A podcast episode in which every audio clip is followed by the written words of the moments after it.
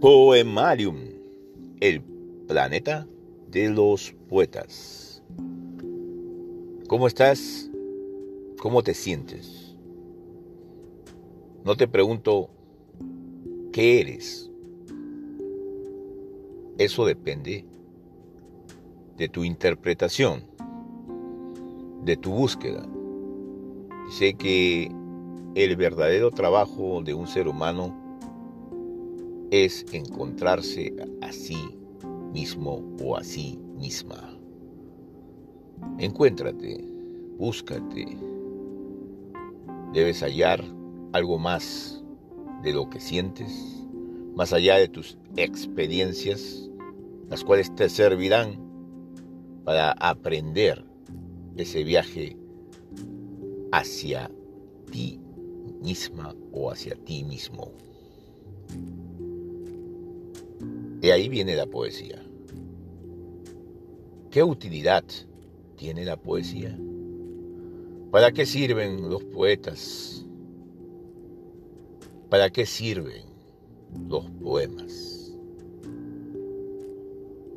Paga para que un poema te haga soñar, para que las letras, palabras, que conforman una poesía te hagan identificarte con el mensaje que encierra. Bueno, para eso estamos acá en este tu planeta, el planeta de los poetas. Adolfo Becker, uno de los retratos más famosos del poeta español Adolfo Becker fue justamente el de su hermano, que aún lo tenemos, ha sido demasiado, demasiadas veces publicado por muchas ah, ah, editoras en muchos libros de él. Eh, Adolfo Becker, ese, ese, ese esa pintura de él, ese retrato de él, eh, fue pintado por su hermano Valeriano Becker. Pero Becker también dibujaba y también pintaba. Pero creo que pintaba mucho más. Es más conocido la pintura que hace con las palabras, por sus poesías, por sus rimas, por los mensajes que encierran y la forma como él utiliza las metáforas, los símiles, la escalonación, si podríamos decirlo así, y los, diferentes significados que envuelve la profundidad y el romanticismo de su forma de escribir, su forma de componer música en palabras, pintura en palabras. puedes encontrar toda clase de artes encerrados dentro, amalgamados dentro de esa, de esa, iba a decir pintura, de esa poesía. Pero él pertenece a su época y algunas veces uno se pregunta, ¿cómo pudo uh, un hombre, tuvo que ser lógicamente súper sensible, pero cómo pudo esta sensibilidad humana grabarse en esa esas profundidades del alma humana, de la mente humana, de la creatividad humana. ¿Cómo pudo darse ese fenómeno, esa forma de transformar palabras en toda clase de sentimientos y dejarlas ir como, dejarlas en, en esas poesías como si estuviera grabando jeroglíficos en piedras, como si fueran unas pirámides eternas? unas estructuras maravillosas. ¿Cómo pudo nacer ese prodigio dentro del ser de este hombre Adolfo Becker? Entonces tenemos que remontarnos, bueno, como dice Ortega y Gasset, el hombre es él y sus circunstancias. Y en ese caso, pues nos vamos a vamos a analizar o vamos a ver qué clase de época fue su circunstancia, o sea, cuál es la época en que Adolfo Becker vivió. Y ahí tenemos que comenzar por el liberalismo moderado. So, por ya los años 1836, el año justamente en que nace Gustavo Adolfo Becker, que fue también un año de aquel motín de la granja, o sea, un grupo de sargentos progresistas que impone a la reina regente María Cristina la constitución de 1812.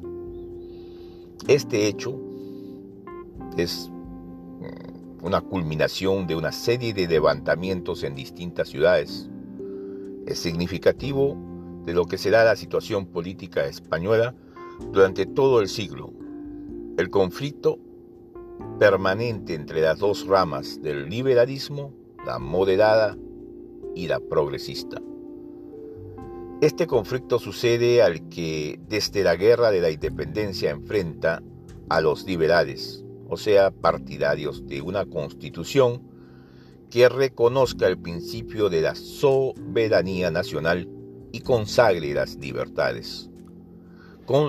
Los absolutistas, o sea, los defensores del poder absoluto, de la monarquía y de la alianza de la corona con la iglesia.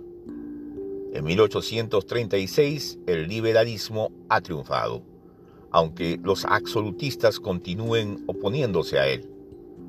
La forma más violenta de esta oposición la representa el carlismo. Faltan, en 1836, tres años para que la primera de las cuatro guerras carlistas que ensangrentaran al país de España acabe con el convenio de Vergara. Y entonces entramos a la era isabelina. A la regencia progresista del general Espartero, 1841-1843, suceden los moderados, cuyo hombre fuerte es Narváez. La revolución de 1854 inaugura un bienio progresista y desde 1856 a 1868 se alternan en el poder los moderados y la centrista Unión Liberal de O'Donnell. Esa era de Isabel II, que ha subido al trono en 1844.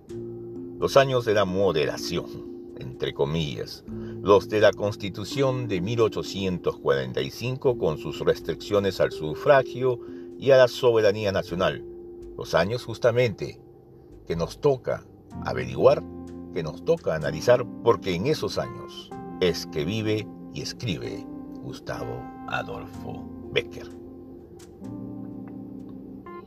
El enfrentamiento absolutismo-liberalismo como luego moderantismo, progresismo, es sobre todo la expresión de un conflicto más profundo, la crisis del antiguo régimen y el advenimiento de una nueva sociedad burguesa e industrial. Una economía basada en la agricultura, una población eminentemente rural, una cultura tradicionalista y católica van a ser sustituidas en este periodo por una sociedad que se hace tímidamente urbana, financiera e industrial, la máquina de vapor y el ferrocarril cambian sustancialmente el horizonte económico y social. Las antiguas creencias se adaptan a los nuevos intereses. Nuevos sectores sociales surgen, clases medias, obreros industriales, y en los estamentos dirigentes algo cambia. La iglesia pierde gran parte de su poder económico y la aristocracia lo consolida enriqueciéndose con la compra de las propiedades eclesiásticas a partir de la desamortización de Mendizábal en 1836. La forma moderada de existencia. El liberalismo moderado se afianza, pues, sobre estas nuevas clases, y lo que se ha llamado forma moderada de existencia se prolongará hasta la restauración en 1874 a 1902, años grises de prudencia y de orden.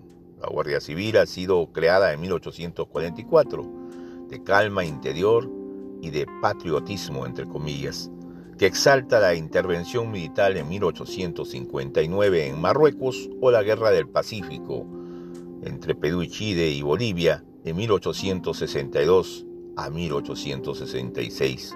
Años de negocios en la bolsa y de inversiones de capital extranjero, de pacto político y de recelo ante todo lo que se sospecha revolucionario, o sea, los movimientos demócratas y federalistas.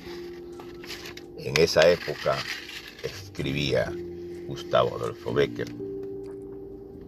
En 1868, sin embargo, la Revolución de Septiembre mostrará la fragilidad del romanticismo, la falta de respuestas políticas de este para los cada vez más numerosos partidos al margen, ya sea progresistas, demócratas, los de la Unión Liberal, y para las clases populares incorporadas con entusiasmo al movimiento, respuestas que unos y otros buscarán trabajosamente durante el sexenio revolucionario, o sea, regencia de Serrano, monarquía de Amadeo, la Primera República.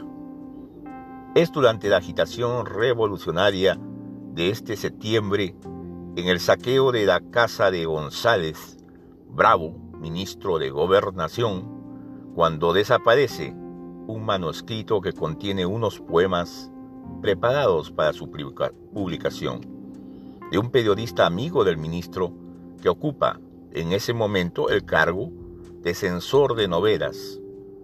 El periodista se llama o se llamaba Gustavo Adolfo Becker y le quedaban de vida entonces algo más de dos años. Esa fue la época en que escribía Gustavo Adolfo Becker. En la literatura, si analizamos también esos movimientos, ya no los políticos de la época, los socioeconómicos, sino vamos a analizar esa época de literatura. Pues en esa época estaba reinante el romanticismo.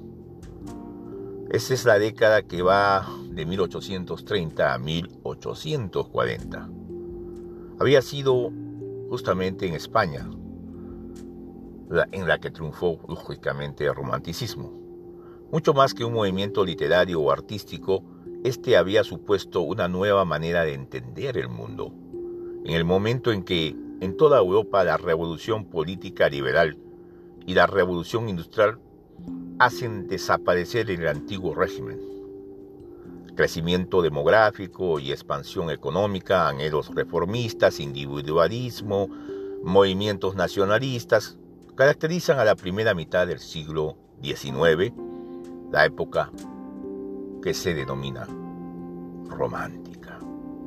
De ver al mundo como algo estático y ordenado, inteligible por la razón, se pasa a concebir como una realidad en movimiento y misteriosa, en la que hay que sumergirse para conocerla. La razón solo es considerada como una parte más de lo humano, que ignora precisamente lo más individual y lo más verdadero, el sentimiento y la imaginación. El hombre universal, entre comillas, una idea del ser humano que trasciende las diferencias personales sociales y nacionales, va a ser desplazado por el yo concreto. Igual que la idea de una humanidad genérica lo sería por el pueblo o por la del pueblo. La literatura romántica entonces es la concepción del arte y de la literatura que cambiará radicalmente. Una obra artística ya no es como hasta el siglo XVIII un objeto hermoso, bien construido, sujeto a ciertas reglas, conseguido tras la paciente búsqueda de un lenguaje. Por el contrario, el arte es algo espiritual, algo que está más en quien crea que en el objeto creado las formas son siempre insuficientes para expresar todo cuanto el artista desea y hay por ello una cierta desvalorización del lenguaje. Se renuncia a la perfección y se prefieren obras que parezcan fragmentos, que mezclen lo sublime y lo grotesco, que subviertan todas las reglas y los modelos hasta entonces vigentes. No hay otra realidad para el arte que el yo y, precisamente, lo más privado, auténtico y escondido del yo, la imaginación, los sentimientos, lo inconsciente, el sueño. Inevitablemente el romanticismo creó un lenguaje propio, una manera de escribir o de pintar, y esta manera se hizo pronto tan convencional como la manera clásica, la sensibilidad romántica más profunda, que los poetas, por supuestamente como los alemanes Holderlin o Novalis, expresan con intensidad, se trivializa, se convierte en parte de una moda que se extiende por Europa y que, si no siempre alcanza logros artísticos notables, tiene gran importancia en la vida cotidiana, en la evolución de las costumbres, impregnadas paulatinamente de individualismo, de sentimentalismo y de gusto por el cambio. El romanticismo literario español tiene una historia. Es, al respecto, muy significativa. A un primer romanticismo de orientación conservadora que ligaba el movimiento a la tradición española, a la Edad Media y al cristianismo le sucede un romanticismo liberal que alcanza su mayor intensidad en 1833. Ya en 1835 se estrena Don Álvaro o La Fuerza del Sino, del Duque de Rivas. Son los años de la producción poética de Darra y de Espronceda, que expresan en sus obras un liberalismo radical, una ardorosa crítica contra la sociedad y un sistema que traicionaba los valores de libertad y progreso que decían defender mientras entregaban enriquecimiento, al mantenimiento a toda costa del orden y a una concepción tradicional de la moral. En 1837 se publican las poesías de Zorrilla y en 1840 se estrena su Don Juan Tenorio. Ese mismo año aparecen las poesías de Espronceda, el teatro, la poesía lírica, el cuadro de costumbres, la leyenda y la novela histórica son los géneros predilectos de la nueva literatura. Los derechos de la pasión y el genio, la confesión íntima, el entusiasmo, el fracaso amoroso, la descripción de una naturaleza asociada a los sentimientos, el gusto por lo pintoresco, la evocación del pasado histórico, son algunos de los principales aspectos temáticos así como la mezcla de lo cómico y lo trágico, la polimetría o el gusto por lo fragmentario, lo son en el terreno formal. El fin del romanticismo. Ya a mediados del siglo, algunos síntomas anuncian, sin embargo, un cambio en el gusto dominante. La publicación en 1849 de la gaviota de Fernando Caballero supone el comienzo de una literatura tímidamente realista, con su pretensión de mirar con objetividad y con mesura hacia la realidad exterior, una abundante, literatura satírica, crítica, o que critica los tópicos románticos, ruinas, noche, suicidio, patetismo, locura. En 1854, el entonces joven Valera constata el fin del movimiento. Quedaba el romanticismo, el gusto por lo concreto y lo característico, y la valoración del sentimiento, pero este no pretenderá ya borrar el mundo, olvidar el presente que será, con sus conflictos sociales y políticos la materia prima de la nueva literatura realista.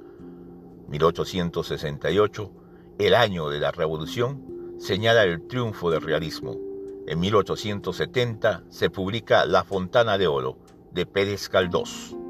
Y en la década que empieza, aparecen las primeras novelas de Alarcón y Pereda. A la rebelión contra el mundo que en buena medida había significado romanticismo, sigue una aceptación reflexiva del mismo. Entonces encontramos la, lírica post-romántica, ya desde los años 50. La poesía lírica entra en un periodo que se ha llamado post-romanticismo y que acaso inesperadamente proporcionan los dos mayores poetas del siglo, justamente Gustavo Adolfo Beque y la gallega Rosa Díaz de Castro. En el fondo, los más auténticamente románticos. Sobrevive el romanticismo en diversas tendencias. Dos, son las más significativas. Una, tradicionalista, continuadora de Zorrilla, se orienta hacia el pasado histórico, cultiva las leyendas y busca una musicalidad extremada en sus versos. Otra, una poesía reflexiva, se centra en los temas de la duda y la desesperación y debe mucho a Espronceda. Ramón de Campomar, que vivió entre los años 1817 a 1901, es el iniciador casualmente de un nuevo rumbo que plantea teóricamente con mucha lucidez Defiende Campomar una poesía que plantea ideas más que sentimientos y un lenguaje cercano al lenguaje normal, en el que quepa lo prosaico y el humor y la brevedad y el ingenio. Él y Núñez de Arce, preocupado igualmente por una poesía de contenidos con la pretensión de influir en la sociedad, son los poetas triunfadores de la época. Ambos, igual que Zorrilla, menospreciaron públicamente la poesía de Gustavo Adolfo Becker. La verdadera renovación lírica viene de otros lugares. Por una parte, de la balada breve, eh, la balada, o sea, un breve poema narrativo y lírico que Ruiz Aguilera intenta en español. Por otra, por la, de, la, inspiración de Antonio de Trueba en el libro de los Cantares en 1852 o de Augusto Ferrán en La Soledad en 1862, que parten de breves canciones populares, bien para adaptarlas, bien para imitarlas directamente. Una tercera influencia será la del poeta alemán Heinrich Heine, que desde 1857 es repetidamente traducido, encontrado en él similar inspiración popular y a la vez un sentimiento íntimo y dolorido de este conjunto de influencias que desde luego nada serían sin la personalidad individual del poeta, es de donde nace la poesía de Gustavo Adolfo Becker.